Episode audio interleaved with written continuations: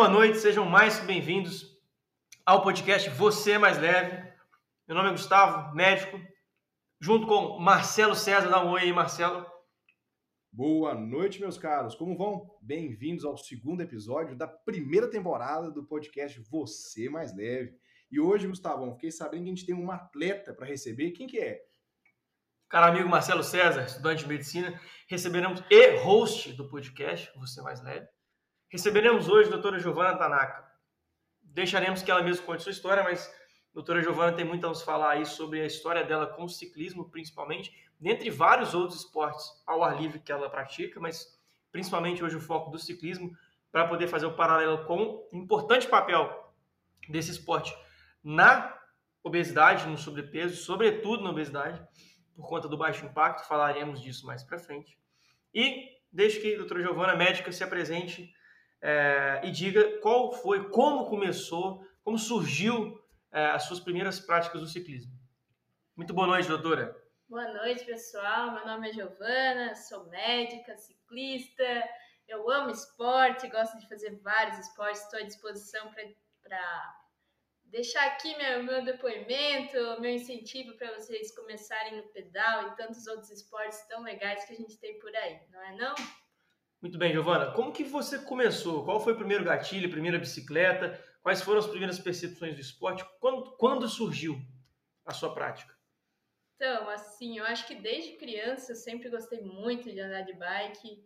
É, lembro quando a gente começa quando criancinha, né, com aquela, aquele pedal, aquela bike bem fajutinha, com aquelas duas rodinhas de lado, assim, andando em círculo, caindo várias vezes. Foi assim, desde pequena gostando muito de andar, sendo incentivada pela família. E a gente foi trocando as bikes, melhorando, aumentando a distância, aumentando os desafios, e assim foi. E agora estamos aí, tentando incentivar outras pessoas também. Quando que você começou assim a investir numa bike? Hoje a gente já pedalou junto, então eu sei que você tem a bike, é, tem a, a, câmara de ar da bike, tem o capacete, então tem toda, toda a tralha, vamos dizer assim, né? todo equipamento do esporte. Quando que você fez essa transição para começar a fazer pedais mais longos? Sei que você gosta também muito do cicloturismo, já conhecemos aqui junto com a galera grandes paisagens de Santa Catarina, grandes experiências de cachoeiras, de serra. Enfim, quando você começou a investir no, no esporte, é, e o que, que você recomenda para quem está começando no esporte? Eu acho que assim, né? A gente começa com, gente, com o que a gente tem, né? É, eu comecei como acadêmica de medicina, assim, né? De realmente gostar de andar de bike. E aí a gente não tem dinheiro, não tem condição financeira, a gente tem a bike só para ir para a faculdade, uhum. para ir para o banco, para o mercado, e assim é, e assim foi, né? Só que aí a gente começa a conhecer uma, outra pessoa, começa a combinar uma bike ali, um pedal ali, e, e aí vai começando a se animar, e aí a gente estoura o pneu no meio do caminho, a gente sabe que precisa de uma, de uma câmera, uhum. aí eventualmente a gente também precisa de, um, de uma bombinha para encher essa câmera no meio do caminho. E uhum. assim a gente vai juntando as coisas, vai comprando uma roupa aqui, uma roupa lá e, e vai juntando, mas ninguém começa com tudo pronto, ninguém começa com a melhor bike. O mais importante é começar, não importa como, né? Importa que as pessoas também, se tu não tiver uma câmera, talvez algum colega tenha, sempre alguém carrega uma bombinha, então é importante começar, não, não importa não importa se você tem tudo ou se você não tem nada, comece. É assim que, que a gente vai começando a andar. Excelente. Marcelo, você, você tem alguma experiência com, com ciclismo, esportes ao ar livre? Ou você é, é realmente moldado só no ferro? Olha só que, interessante. Ah, por incrível que pareça, eu comecei o gosto por atividade esportiva foi na, na corrida mesmo. Aquela coisa bem amadora, igual a Giovana falou, assim, sem ter equipamento direito. Ah, só botei um tênis no pé e fui correr. Aí eu gostei daquela coisa de correr, de vencer um próprio tempo, sabe? De bater as marcas cada vez mais. Só que eu vi que isso era incompatível com o meu objetivo, né? Eu só corria, corria, corria, não me alimentava direito, a gente comentou no antigo episódio, que não adianta nada uma prática de atividade física sem um acompanhamento nutricional específico. Foi corrida, foi a corrida, e no início foi a corrida de 10 quilômetros, aí eu falei assim, ah, quero algo mais rápido. Aí foi para de 5 quilômetros. Aí foi uma coisa maravilhosa. até hoje, quando eu vou para a universidade, eu aproveito o mesmo percurso de antes. E eu queria perguntar para a Giovana acerca da faculdade. Durante a faculdade, o, o desejo do, do pedal aflorou um pouco mais, conhecendo mais a fisiologia do corpo, você inclinou alguma coisa para a parte do pedal ou foi apenas uma decisão que preveio a faculdade? Foi mais como um modo de fuga mesmo. fuga da faculdade, fuga dos problemas, fuga de, de tudo que, que a gente, né, como acadêmico, a gente sofre, a gente pensa e a gente quer ouvir outras histórias, quer ouvir outras pessoas, outras profissões e, e eu acho que na medicina, principalmente, a gente fica muito fechado, né? A gente sai com o pessoal da medicina, a gente fica o dia inteiro com o pessoal da medicina.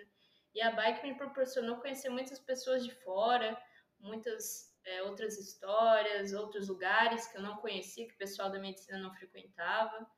Então, acho que foi mais como fuga mesmo. Excelente. É... Quando a gente fala de pedal, eu também tive, tenho, né? Não vou falar que eu tenho porque eu não pedalo regularmente, mas tenho uma bicicleta, tenho os equipamentos, estou meio parado, mas a minha, o meu estímulo com o pedal foi na pandemia, porque inclusive na pandemia foi uma das maiores, um dos maiores crescimentos do esporte, né, no Brasil, não só no Brasil, mas no mundo, porque você precisava de algo prático, de algo que você poderia fazer com as pessoas que você estava convivendo, sem juntar com ninguém e mantendo um distanciamento e sem depender de clubes, de lugares abertos, de lugares abertos e coisas do gênero. Então a bicicleta ela veio como uma oportunidade muito grande para as pessoas poderem praticar uma atividade física e justamente desestressar num momento, talvez um momento de maior estresse que o ser humano já tem experimentado, pelo menos da nossa geração, que foi essa questão da pandemia, do isolamento tudo mais. Então a, a bicicleta ela, ela contempla todas essas necessidades não só do ser humano, mas sobretudo do ser humano em, em isolamento. É, e aí eu tive esse contato com o esporte através dessa, é, como é que eu posso dizer, dessa oportunidade que, né, que acabou surgindo por conta dessas restrições e comecei a pedalar. E o pedal, principalmente na minha região e aqui em Santa Catarina também, na época eu estava em Minas Gerais ainda, ela ela está sempre muito ligada, tirando o, o, pedal de asfalto, né, o speed, ao mountain bike. E o mountain bike, por mais que você não tenha uma intenção turística, falaremos disso mais para frente, ele proporciona uma experiência turística, um contato com a natureza muito forte. Né? E isso é isso está nos nossos genes. Né? O ser humano ele tem milhares de anos de existência e a gente sempre evoluiu compartilhando da natureza, da água, né, do mar, das cachoeiras, da estrada de chão, do contato com a terra. Hoje em dia tem até uma linha de, de pessoas que defendem muito grounding, né? Que é, é ter o contato do corpo com a terra. Então, você pôr o pé no chão de vez em quando, de vez em quando, sempre que possível, né? Colocar os pés no chão, ter o contato com a água, com a terra, com a grama, enfim, por aí vai. Então, além dessa questão da oportunidade do esporte por conta da pandemia, eu acho que é muito importante que a gente fala, Marcelo e, e Giovana, sobre por que, que a bicicleta ela pode ser um, uma grande ferramenta para o emagrecimento? Só para contextualizar, eu tive duas, não vou dizer lesões, mas eu tive duas intempéries recentemente. Uma que eu fui fazer algumas barras, depois de muito tempo sem fazer barra, num final de semana, machuquei o antebraço, fiquei quase 10 dias com o antebraço doendo, inchado, um negócio feio. Retomei. E aí fiquei bem bravo, porque eu gosto de praticar atividade física e não consegui, porque eu estava com muita dor. Aí quando eu retomei, eu voltei a dar umas corridas mais fortes em HIIT, né, aqueles intervalos, né, High Intensive Interval Training.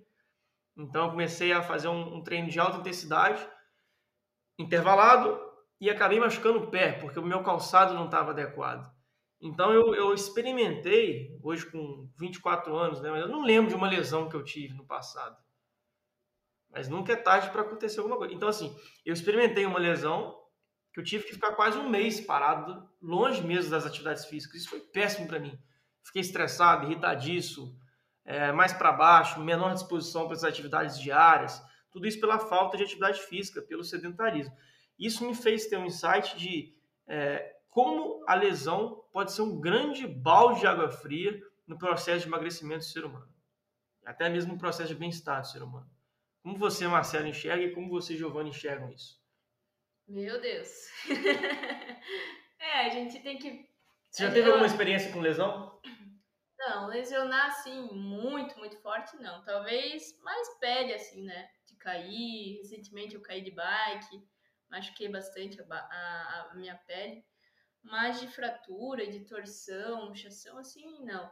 Mas eu sempre sempre investi bastante na musculação, fortalecimento e também não, não exagero muito não. Eu conheço meu corpo e eu sei que quando começa a doer eu já paro, assim. Então, sobre lesão é mais isso, assim.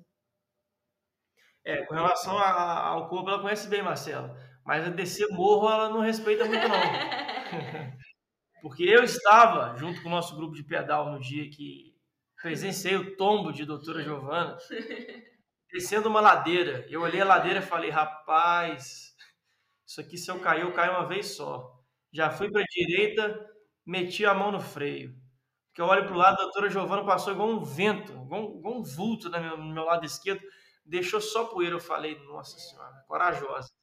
Aí na próxima curva estava a doutora Giovana estatelada no chão, toda suja de poeira, ralada, rasgou até o, o, o, o uniforme. O, o agasalho porta-vento que ela estava utilizando em sua indumentária, né? Sua vestimenta.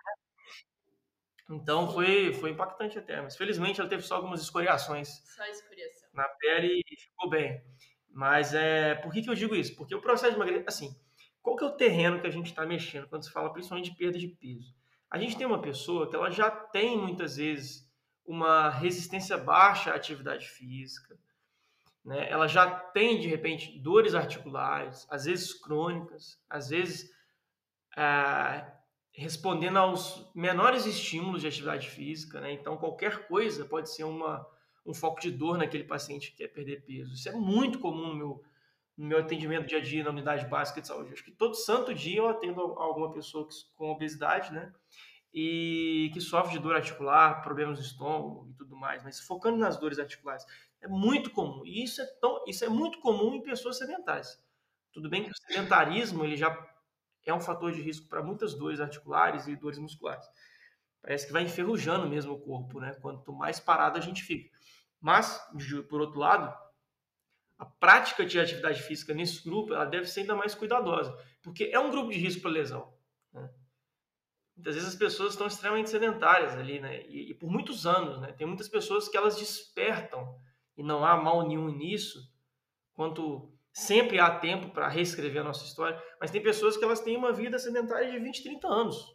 O cara chega lá com 50 anos, ele tem ele cai na real que ele realmente precisa mudar o estilo de vida, que ele quer ele começa a sentir mais na pele os problemas do excesso de peso e começa a querer mudar. Então o cuidado é muito grande com relação a essa lesão. E por que, que a bicicleta, ela, na minha visão, tem um benefício muito grande com relação a isso. Porque a bicicleta ela evita, né, ela é um esporte de menor impacto.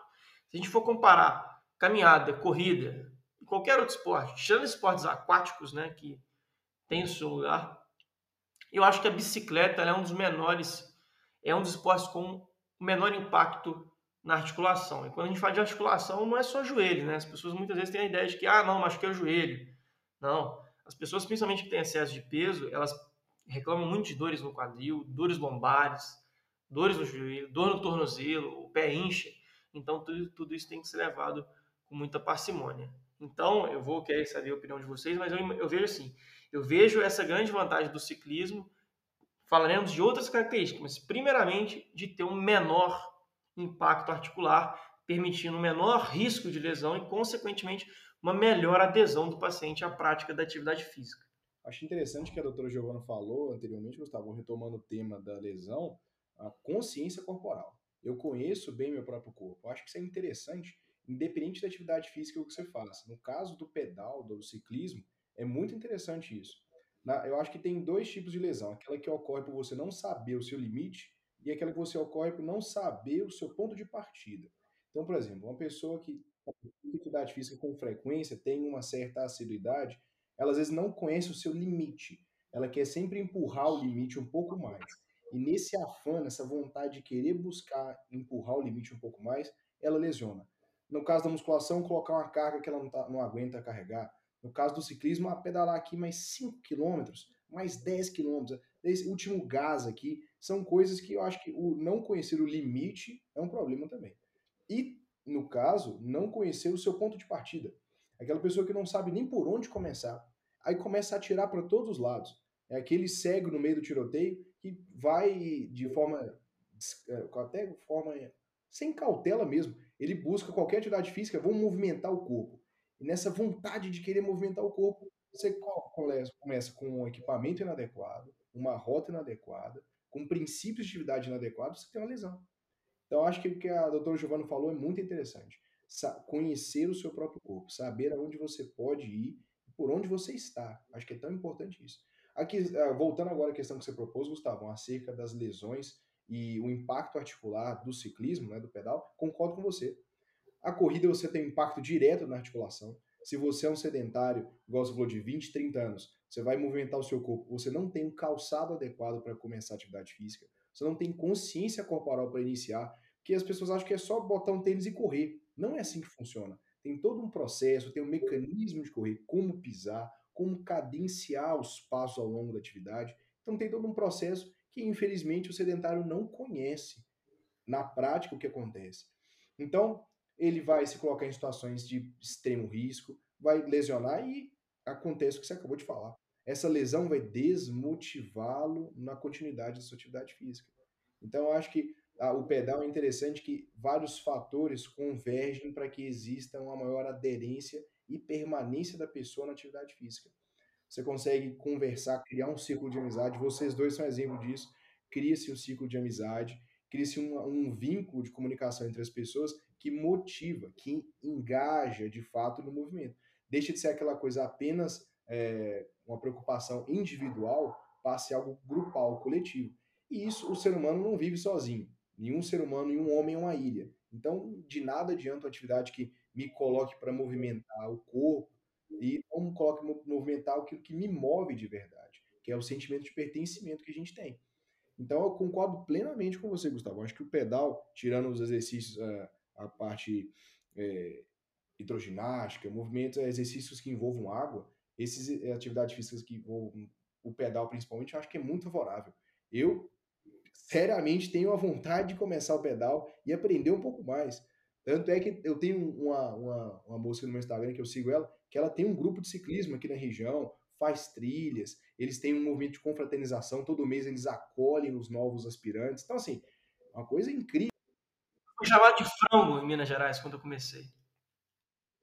Era o frango. Era o iniciante. Hum. fui muito bem acolhido. Muito, muito bem acolhido. É, eu acho assim, nós como médicos quem nunca de nós nunca atendeu um paciente idoso, seus 70, 80 anos, andando de barra forte pela cidade, por todo canto. Monarque. Desfilando. Monarque, monarque. E dando baile, muito ciclista, com muita, muita bike muito boa e dando. Quem nunca foi ultrapassado por uma barra forte? Então, se eles conseguem, por que, né? Porque as pessoas mais jovens não, também não conseguem, ou os mais idosos também, né? É, é, e a, quando a gente fala também, a gente depois pode tirar um dia só para falar de esportes na água. Eu acho que é a nossa, não última no sentido de ser ruim, mas última opção no sentido de impacto, né? É, no, direcionar ao paciente que tentou o esporte, que já tem um baixo impacto no joelho, como o pedal, e mesmo assim sentiu dor. Esse é o cara que geralmente eu não sou educador físico, deixando bem claro, mas hum, na ausência do, do, educador físico ali, o paciente não tem condição às vezes, ou está demorando muito, geralmente eu oriento, olha, se houver a possibilidade, já que mesmo na bicicleta teve dor, de fazer algum esporte na água, né, hidroginástica e, e por aí vai. Mas aproveitando aqui a presença da Giovana, eu queria que ela contasse um pouco para a gente como é a experiência dela no cicloturismo e na rede de apoio do esporte, por quê? Porque a gente já falou da questão anatômica de impacto por ser realmente uma atividade com menor impacto no joelho. Mas e o resto, né? Talvez o, a parte mais importante, mais interessante do pedal esteja justamente nessa questão da galera do pedal, né? Das novas amizades que se faz, é, da rede de apoio, de realmente ser um esporte que visa superação. Então, é muito interessante isso diante de qualquer interpere no caminho, você vai ter alguém ali já no seu ouvido te motivando, te dando uma palavra de força, te animando, vamos lá, vamos embora, vamos embora, pedala e faz força, gira, porque essa é, é muito tradicional do esporte, né? Então, Giovanni, eu queria saber como foi para você assim, conhecer tantos lugares que eu sei que você já conheceu através da bicicleta e quantas amizades você já não fez também nesse belo esporte. É, eu acho que um esporte que te faz acordar 5 horas, 4 horas da manhã, porque tu gosta muito desse esporte, né? Acorda às 4 horas da manhã para trabalhar, é um parto. Agora, 4 horas da manhã para andar de pedal é coisa boa demais. E eu acho que é bem isso mesmo, que o que a gente menos faz às vezes é pedalar, mais conversar, uhum. desabafar, trocar experiências. E no pedal, assim, a gente conhece a personalidade da pessoa, porque muitas vezes a gente fica muito tempo com ela. Fica andando seis, sete horas com a, com a mesma pessoa, às vezes, e a gente conhece a vida da pessoa em um pedal. Sim. E muitas vezes a questão de personalidade é muito forte, assim. A gente conhece o líder, que é aquela pessoa que puxa o pedal, vai, vai na frente.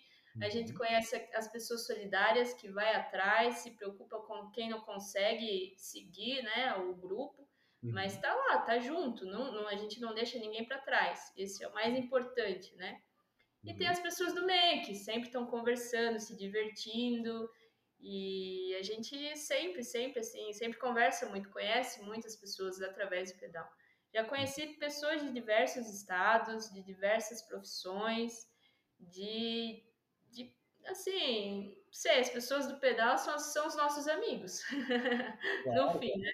São família, nós somos uma família, na verdade, que divide a, o mesmo prazer, né? E a gente tem esse vício, assim, essa coisa da, do esporte, de, de liberar endorfina, mas a gente também tem a questão de querer ouvir a roda pedalando na, na terra, aquele barulhinho, aquela coisa de descer um, um morro, é, é um negócio Sei, é um negócio louco. É, e esse, esse, é um ponto muito interessante, assim, uhum. é, a experiência sensorial do ciclismo é uma das coisas mais intensas que eu já experimentei na minha vida. Grande Marcelo César, amante da música sertaneja universitária. É o seguinte, o, o, pedal, ele, eu lembro, eu tive, teve uma vez que a gente saiu num grupo de pedal ainda nas Minas Gerais, Marcelo, uhum. quando eu ainda, ainda estava por aí, e eu lembro que a gente começou o pedal e era um grupo de umas 20 pessoas, era meio que uma confraternização e tudo mais. Uhum. E aí foi todo mundo junto, já começou com aquele barulho. Eu, como frango, não tinha sapatilha ainda, pedalava no tênis. E aí, todo mundo do grupo ali já tinha sapatilha, a maioria. Então, aquilo já me impressionou no primeiro momento. A largada daquelas 20 pessoas, aquele barulho das sapatilhas engatilhando no, no pedal, aquele barulho intenso de metal. Eu falei, caramba, que coisa louca. Já fiquei empolgado ali. E aí a gente foi, cara pedalando, pedalando, pedalando. E aí tava de manhãzinha, meio nublado, assim, meio com a. E foi um pedal longo, de umas quatro horas. Foi andando o dia e foi chegando perto, próximo de 10 horas da manhã, abriu um sol para cada um. Então já veio aquele calor, o suor começou a escorrer pelo corpo. E seguimos nessa, nessa experiência de sensações, né? E era, um, era esse grupo, na verdade, que eu participei um dia, ele era um grupo que ele passava por todas as cachoeiras da região. Era meio que um circuito das cachoeiras. Cada semana o pessoal passava por uma cachoeira diferente. Então eu saí do frio, daquele barulho de ouvir a roda rodando no asfalto, depois ouvi aquele barulho, igual a Giovana falou, da roda na terra, que é muito gostoso mesmo. Um... Saímos do frio para o sol. Nisso a resenha pegando fogo no pedal ali, muita conversa, muita, muita troca de experiência. E no final a gente ainda deu um mergulho na cachoeira, né? Então, assim, aí lembro direitinho aquela, aquele sol extremamente quente e ao mesmo tempo aquela água de cachoeira que quem já se banhou numa cachoeira sabe que é uma água geralmente gelada, né? refrescante. No verão é algo de outro mundo. Então eu lembro eu mergulhando naquela cachoeira e sentindo uma das melhores sensações que eu já pude presenciar. Então o pedal, uma das coisas que me chama atenção, dentre várias outras que a gente já falou aqui, além da questão da proteção articular, né? além da questão da rede de apoio, das amizades, além do turismo, você conhece muitos lugares que você jamais conheceria, porque você vai de bicicleta e você vai numa velocidade diferente, sempre tendo mais tempo para contemplar e sentir o sabor né, das paisagens. E essa questão sensorial, por último, né, falando aqui. Eu achei muito barato isso. O que, que você já. Te vem alguma coisa à cabeça, Giovana? Eu sei que você já também fez pedais para cachoeira. Como é que foi a experiência sensorial, assim? Ah, maravilhosa, maravilhosa. A gente escuta o que a gente percebe coisas que a gente não percebe caminhando e também não percebe uh, de, andando de carro, né? A gente não repara, mas na bike, como a gente tem um tempo maior, a gente repara no passarinho, na flor. Muitas vezes tu já andou várias vezes o mesmo caminho de carro, não reparou metade das coisas que tu repara de bike. É muito maior, assim, a, a sensação de, de estar presente ali naquele momento, sabe? Esquecer do resto e viver o que tu tá vivendo ali, né? Isso é muito bom. Bom demais. Marcelo, e você? Te lembra de algum, apesar de não ter pedalado né, muito ainda, de repente teve alguma experiência só ali quando criança e tal, mas teve algum esporte que te trouxe alguma experiência sensorial que você se recorda? Além da sala, sala de pesos? Não, eu posso falar a questão da corrida. A, a, a corrida já me propôs várias coisas. A, a sensação de liberdade. Eu acho que eu posso adicionar um relato de vocês. É a, a é. sensação de liberdade que você tem. Na bicicleta deve ser muito mais evidente isso, mas enquanto eu corria, você sente aquela liberação de adrenalina, aquela endorfina no seu corpo. Você sente que você está livre de verdade. Eu lembro que eu adorava assim, independente da paisagem. Eu, eu frequentava aquele a, mesmo trajeto para ir na escola do ensino médio, quando eu estava no ensino médio. Só que agora, revisitando, para correr esses mesmos locais, a sensação é totalmente diferente. Eu passo do lado das árvores, eu, tenho um caminho é do, do, do, percurso que é no meio da floresta. Tem uma mata lá em Patinga, você passa no meio dela. É totalmente diferente. Parece que os raios passam de forma diferente, assim, entre as árvores. Parece que os troncos são diferentes quando você tem tempo para olhar eles ali. Eu acho tão interessante isso, essa sensação de liberdade, essa sensação de que nada te prende naqueles pequenos momentos, aqueles 15, 20 minutos que você está correndo ali, que nada te prende. É um momento com você e aquele reconectar-se com a natureza que o Gustavão estava falando no início. Acho muito importante isso. A gente vive em selvas de pedra e nada melhor do que ter contato com a natureza mesmo, com o, o, o, animal de fato. O que eu acho mais, mais louco, cara, é quando a gente começa já a vestir o uniforme do, do esporte, a gente já. O cérebro já libera a endorfina ali. Você vai pôr o tênis, ou pôr na roupa do pedal, ou pôr na roupa para correr, você já começa a se sentir muito bem, cara. Isso é um grande barato, é o grande barato que não faz mal, muito pelo contrário. E a Giovana falou, ela deu um relato aí, acordar 4 horas da manhã para trabalhar é uma coisa, mas para pedalar é totalmente diferente. Com certeza. Viu como é que o esporte, a atividade física é prazerosa, nada, não pensando apenas em performance, mas prazerosa, ela é capaz de mudar hábitos de vida que teoricamente seriam contraprodutivos durante uma vida saudável? Olha só, acordar cedo, consequentemente alimentar-se bem, ter boas companhias. Então, são, é, é uma coisa magnética, uma coisa atrai a outra. Eu acho que o contato com a natureza, acho que o pouco tempo que eu tive com a corrida, o pouco tempo que eu tenho com a corrida, eu acho que é o mais marcante. Essa liberdade que eu tenho de passar entre as árvores e sentir aquele contato com a natureza, entender que eu faço parte de algo maior e sair daquele momento do meu apartamento ali, da minha casa, ficar mexendo em aparelhos eletrônicos o dia inteiro. Acho que esse desconectar-se ali da realidade que você se insere para outra, de um movimento, de uma atividade física intensa, que te dê prazer, que seja assim algo estimulante, eu acho que é o grande barato dessas atividades mais aeróbicas assim. Eu acho que é o grande barato. É, isso é muito interessante, é muito legal, é muito legal, muito legal. É, inclusive, Marcelo, eu preciso me afastar mais das telas. Tenho ficado muito nas telas, meu amigo. Mas é um é, grande desafio. Infelizmente, a nossa tendência. A gente cria. É um engraçado que o ser humano ele cria redes no qual ele mesmo se prende. Ele mesmo é pescado pelas redes que ele se cria. Que ele cria para si. Então, por exemplo, eu tenho aqui o celular, o tablet, o computador. Tem coisas que eu consigo fazer só no celular, outras que eu faço só no tablet e no notebook. É porque elas são assim? Não, é porque eu escolhi fazê-las apenas nesses dispositivos. Então, por exemplo, ah, eu gosto de mexer no WhatsApp no telefone, não gosto de mexer no, no, no computador. Eu poderia concentrar tudo numa máquina só, mas não. Eu escolho me prender às máquinas que eu quero. Então fica, às vezes passo 16 horas. Tem dia que fui ver o tempo aqui dos, dos, dos equipamentos, foram 16 horas no conjunto. Pelo amor de Deus, não existe isso. Em 16 horas o ser humano viver conectado, isso aqui não existe. Então tem que dar uma descansada é que tem que, aqueles dias que eu acho que assim, são os piores para mim, que eu tenho que, eu, à noite eu vou dormir, passo na frente do espelho, tem aquela, aquela irritação conjuntival, tem aqueles pontinhos vermelhos no seu olho, assim, de tanto tempo a exposição. Isso para mim eu fico indignado, eu fico chateado comigo quando, fa quando acontece isso. Assim, eu falei comigo hoje, a minha saúde hoje eu comprometi por duas, três horinhas a mais frente ao computador, que, sejamos sinceros, a gente não precisa de tanto tempo assim na frente do computador. A gente perde muito tempo com bobeira. Ah, vou ver um videozinho aqui que na verdade são quatro, cinco vídeos ali que não tem sentido nenhum. Então acho que esse desconectar-se da, do mundo eletrônico é outra coisa importante que tanto o ciclismo, o pedal, quanto a musculação aqui provém. É que onde você sair daquilo ali, vou ali pegar no guidon, vou compartilhar experiências, vou discutir com um, um assunto, vou conhecer novas pessoas, vou recepcionar novas pessoas que estão chegando no esporte, ou eu vou lá levantar um peso, fazer uma gritaria na academia, também é tudo, tudo encaixa na, na questão do esporte, eu acho que vale a pena. Tudo é válido. tudo é válido. Desculpa te interromper, Marcelo. Não, sem problema. Eu acho que, que uma coisa importante também é que vira rotina, né?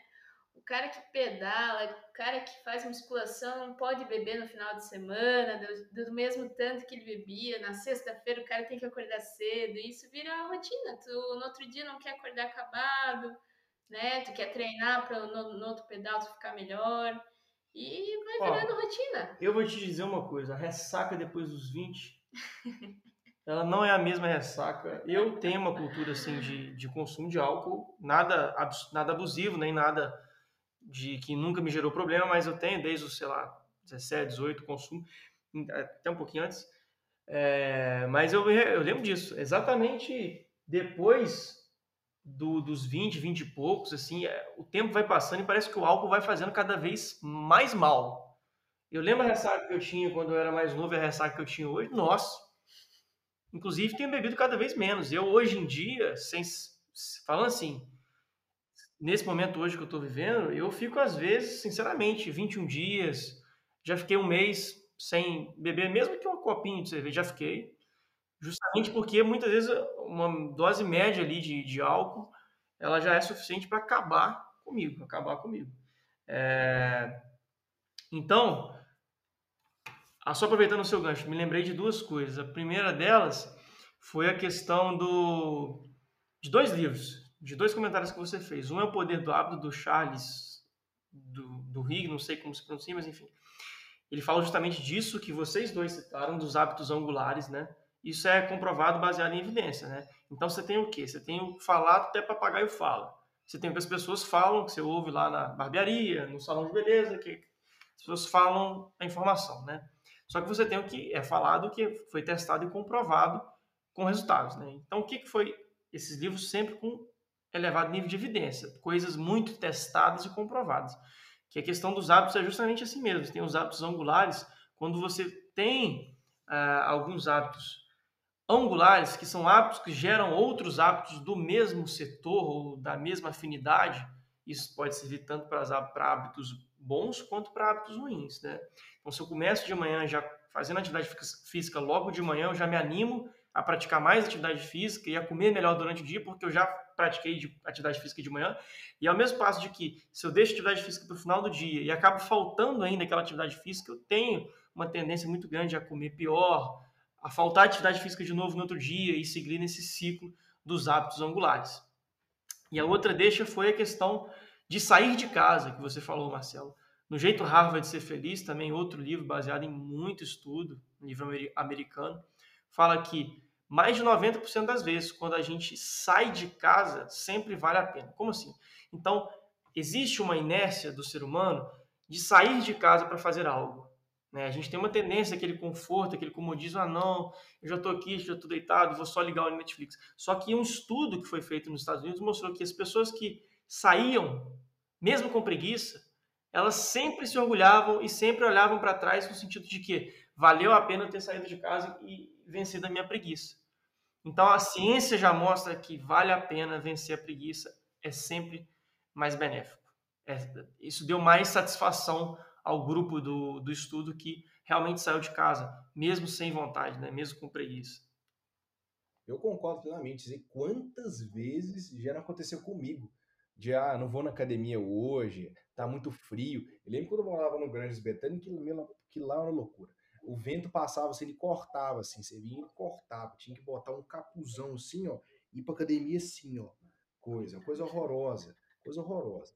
Aí eu falei, Ah, tem, hoje eu não vou na academia, tá muito frio, tá desagradável, eu não quero lá hoje. Lá é aberto, vai, vai, vai, vai ventar, eu vou ficar mal levantando aquela, aquele contoeiro de peso lá. Aí, todas as vezes que eu arrastava, ia junto com o Antônio, meu amigo, pra ir na academia, eu nunca me arrependi. E eu vou te falar, vou te falar, um dos melhores, talvez o melhor treino que eu já fiz foi num desses dias. Que eu, eu saí de casa puto, falei assim, eu tenho que fazer esse treino. Eu não posso deixar esse treino passar. Cheguei lá na, academia com raiva do clima, com raiva da barra que não tava, não tava segurando direito a barra, com raiva dos meus dedos. Assim, eu descarreguei toda a energia naquele treino. Voltei para casa tranquilo, ameno, não me arrependi de ter vindo hoje. Muito pelo contrário, até fiquei feliz, muito grato de ter ido. Poderia ter ficado em casa, embaixo do cobertor? Poderia. Mas e aí?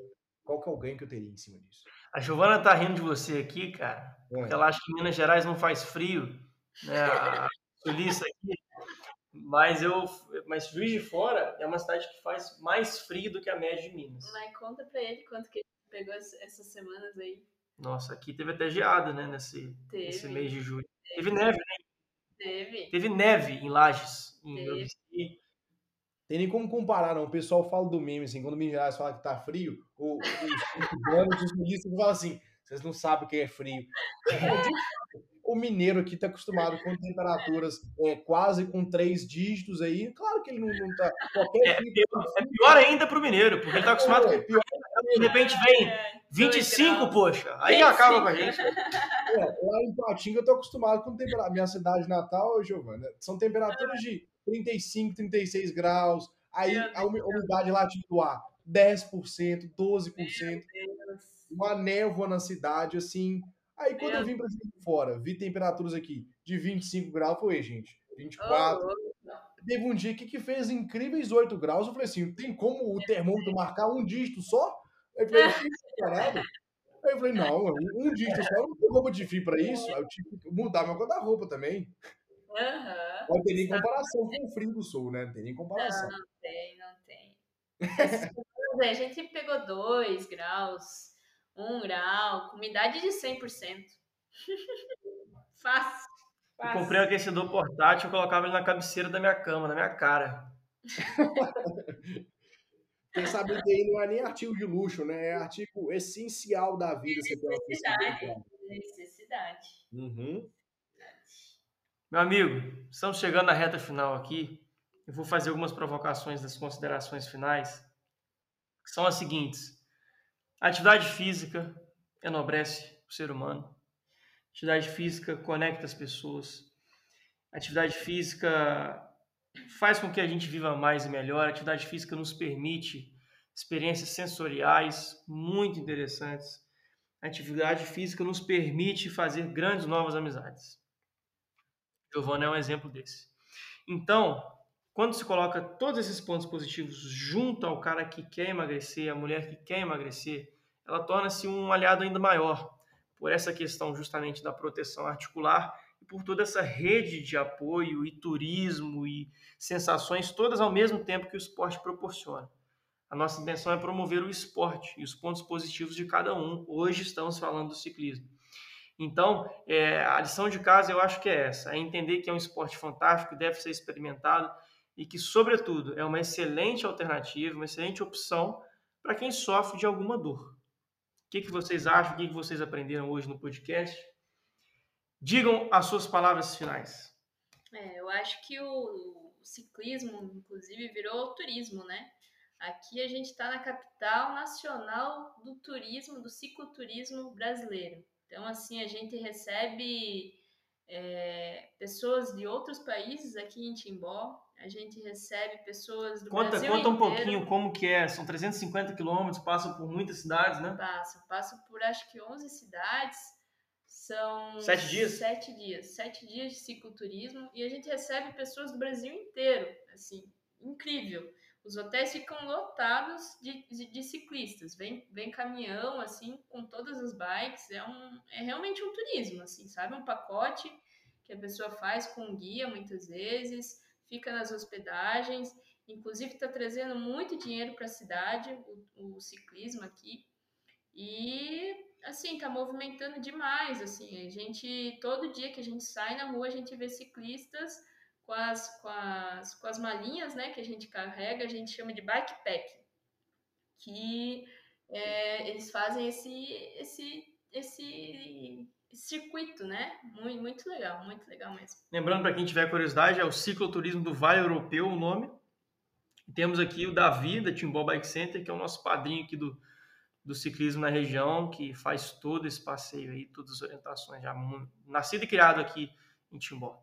É. E aí a pessoa tem a possibilidade de conhecer a cultura, né? Porque ela fica nas casas das, das famílias, né? Que é, um é muito legal, muito legal. Conhece a comida, a cultura, as histórias, é todo mundo que vem, só elogios. É muito legal mesmo. Outra questão também que dá para falar é sobre a bike indoor, né? Tô começando a fazer o spinning agora. E para quem não gosta de sair para fora ou num dia chuvoso, o spinning tá aí também, para mostrar que a bike dentro da academia também é muito boa. Dentro do, do, da sala da pessoa, dentro do apartamento, da casa, a bike tá sempre aí. E eu acho que a bike, meu Deus, não, sei o que falar de, de, de tanto que eu gosto. Mas eu acho que a bike me proporcionou histórias, experiências, é, lugares novos, comidas novas que eu talvez não, não conheceria se não fosse a bike. Assim. Eu sou muito grata por, por esse esporte. Inclusive, questão de solitude, eu acho que poucas pessoas entendem sobre isso. Mas até tem uma história interessante para fechar, então, que um dia eu tinha dois convites de dois colegas bem legais, assim. Um, um era para andar de bike com ele, o outro era para dormir na casa dela. E os dois cancelaram, assim, faltando algumas horas antes. E eu fiquei meio que sem ter o que fazer no final de semana e decidi andar de bike sozinha. No meio do caminho, encontrei uma mulher andando de bike sozinha também. Cheguei perto dela e falei: E aí, tá andando de bike? Vamos andar junto? Ela falou que, que ia na casa da mãe dela, lá em cima da serra. É tipo uns 30 quilômetros só de subida. E aí ela falou: Não, vamos andar, vamos andar junto tal. E a gente foi conversando, conversando. Quando a gente chegou lá na serra, né, eu falei: Olha, eu vou tomar um café, eu vou descer, né? Porque agora eu vou para casa. Ela falou: Não, Giovana, vamos almoçar lá com os meus pais, vamos almoçar lá em casa. Tu virou minha amiga, vamos junto. Ela dividiu a história de vida dela. E eu conheci os pais dela, me chamaram para almoçar, me chamaram para tomar um café, dividir tudo que eles podiam, só faltou carregar no colo de tão legais que, que foram comigo. E aí voltei da serra com uma amiga que eu assim, ó, não, não teria outra forma de conhecer ela se não fosse desse jeito. E foi saindo de casa sozinha, né? Então, acho que a gente se aventurar sozinho, também com a bike, é uma possibilidade de encontrar amigos e experiências e tudo mais. E eu acho que a bike também tem a questão de desafio, né? Agora, é, mês que vem, eu vou subir a Serra do Rio do Rastro. A Serra do Rio do Rastro, como dizem por aqui. Serra do Rio do Rastro. São 1.300 metros de elevação em 17 quilômetros. Então, é uma serra realmente que a gente vai subir como desafio, né? E vamos em galera também para entender que também tem desafio, né? Não é só não é só a questão de prazer, mas também de, de superação, né? Isso que é bem legal. Isso aí. Eu acho que é interessante para a gente terminar assim o nosso episódio que tem algumas coisas na vida e quando você busca adjetivos para definir elas, você acaba sendo incompleto na definição, porque são tão boas e quando você começa a falar, você vê que as palavras que existem não são suficientes para definir de fato o que você sente por aquilo. Quando você perguntar você, por que, que você gosta do seu pai e da sua mãe, você vai dar diversos atributos, vai falar que eles são gente boa, são legais, são seus exemplos, mas nenhuma das palavras vai conseguir mensurar o sentimento que você tem por eles. É algo abstrato que você não consegue concretizar em palavras. Então, o ciclismo, que você me falou, e essa experiência última que você nos contou aí, mostra exatamente isso a gente pode falar, falar, falar, falar, falar, falar aqui. Se você que está aí nos ouvindo não sentar numa bicicleta e começar a pedalar, você não vai conseguir entender o que a gente está falando. É o chá de cilindro. Exatamente. Exatamente. Eu acho que interessante, é um desafio que, inclusive, eu vou adotar. Eu acho que todo mundo que está nos escutando deveria começar a procurar, de preferência hoje, hoje. Você está escutando a gente hoje, independente se é de manhã, tarde ou noite. Entre no Facebook aí da sua região e busque um grupo de ciclismo. Marque o um encontro com eles, apresente, tenha coragem e mude o seu Marcelo, você está na época do Facebook. Você que é sedentário. Cara, eu sou, você vê como é que eu tenho. Eu sou um cara mais você tá, velho, sabe? Você cringe, cara. Cringe. Cringe, cringe, cringe. Essa é a palavra cringe. que o jovem falando hoje. Cringe. Eu sou um cara cringe, infelizmente. Cringe. Eu já aceitei, eu vou ficar negando. Cringe. Outro dia, outro dia, não vou falar outro dia não, mas antes, antes de entrar na faculdade, eu falei do Orkut, o pessoal falou, poxa, Marcelo, Orkut não existe mais. Eu falei, meu Deus. Eu ainda gostava daqueles aqueles joguinhos lá, mas então você que está escutando a gente hoje, Instagram, procure no Instagram a novas comunidades de ciclismo. TikTok, cara. TikTok é o que está bombando entre, a, entre os teenagers. Isso, os teenagers. A geração. Eu achava que TikTok era uma coisa assim que tentou dar certo e deu errado. Mas, cara, TikTok é famosíssimo aí. Aqui o pessoal chama de piazada, gurizada, piazada. A piazada aqui, cara, moçada de 15, 14, 17, é, nem, é tudo TikTok. Eu não sabia disso, eu fiquei velho, Marcelo. Não, eu fiquei não, velho. Eu passado, eu não tenho nem TikTok no meu telefone, pra você ter uma ideia. Eu também não. não. Então, assim, eu acho que eu Mas você vai ter e vai fazer dancinha, não vai, Marcelo? Mas você tem muito perfil, o seu perfil esse... é da fotografia do TikTok. Ah, isso aí é uma... uma Dançando uma... música sertaneja universitária. É, que vai ser um absurdo, né? Que é um absurdo isso, né? Isso, tem algumas coisas que tem que ficar em segredo. Não pode ser exposto visivelmente, publicamente. Tem que ficar só no segredo. Eu acho que nessa aí do TikTok eu vou pular. Vou esperar o próximo aplicativo que vai bombar, porque talvez eu entre nele. Mas o desafio que eu gostei de deixar para as pessoas é entre na rede social que você tenha o costume de usar. Se você for mais jovem, TikTok, Instagram, se você for mais das antigas aí no Facebook, procure uma turma de ciclismo e se candidate. Vá lá, dê as caras, tenha coragem de encontrar algum coordenador, alguém que vai te iniciar na prática e vai, pede primeiras instruções e acompanha eles. Vai na vibe daquelas pessoas, curte o momento, a experiência, tem certeza que você não vai conseguir resistir. Não vai conseguir resistir. É verdade, concordo.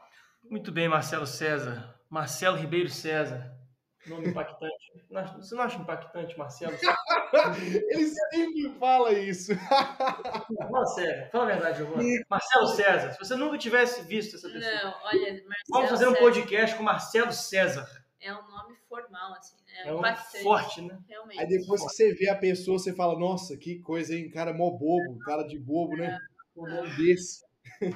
Grande Marcelo César, host do podcast Você Mais Leve.